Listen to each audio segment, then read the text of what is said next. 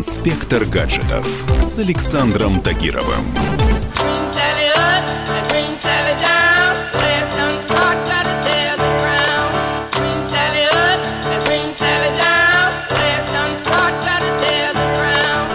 Наверное, многим эта мелодия знакома по культовому фильму «Угнать за 60 секунд», где команда профессиональных воров ставит рекорд по количеству украденных машин за одну ночь. В ход идут самые разные средства, начиная от кирпича и заканчивая высокотехнологичными декодерами и другими электронными прибамбасами. Если отмести излишний романтизм истории, то процесс угона там выглядит весьма правдоподобно. Что ж, давайте разбираться, как защитить свою родную и ненаглядную от грязных рук негодяев.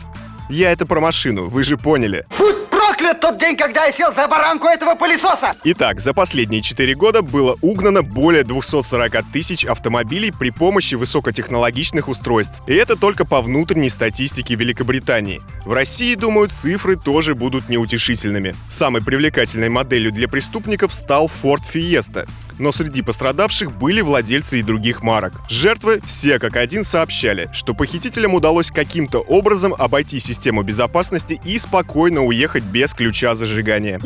Давайте разбираться. На деле есть два вида девайсов, которыми пользуются злоумышленники. Первый, наиболее изысканный, коннектится к бесключевой системе доступа автомобиля и подделывает радиосигнал от оригинального ключа. Получается, что это даже не взлом системы, а ее копирование. Словно кто-то скопировал ваш ключ от домофона и зашел в подъезд. Беспроводные передатчики действуют на расстоянии нескольких метров, так что угонщику достаточно подойти к вам поближе, и сигнал будет перехвачен. Я погиб, ко мне приходил следователь. Тебя посадят, а ты не воруй. Второй метод предполагает, что вы самостоятельно взламываете замок автомобиля отмычкой, а затем используете специальную программу, чтобы завести транспортное средство. Гаджет за считанные секунды может перепрограммировать тот же Ford, так что автомобиль начнет воспринимать эту отмычку за реальный ключ.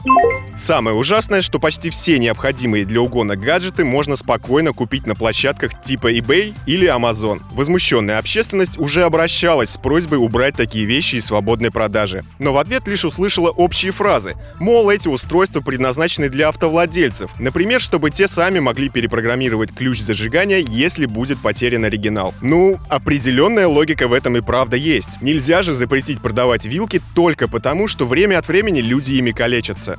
А теперь делаем выводы.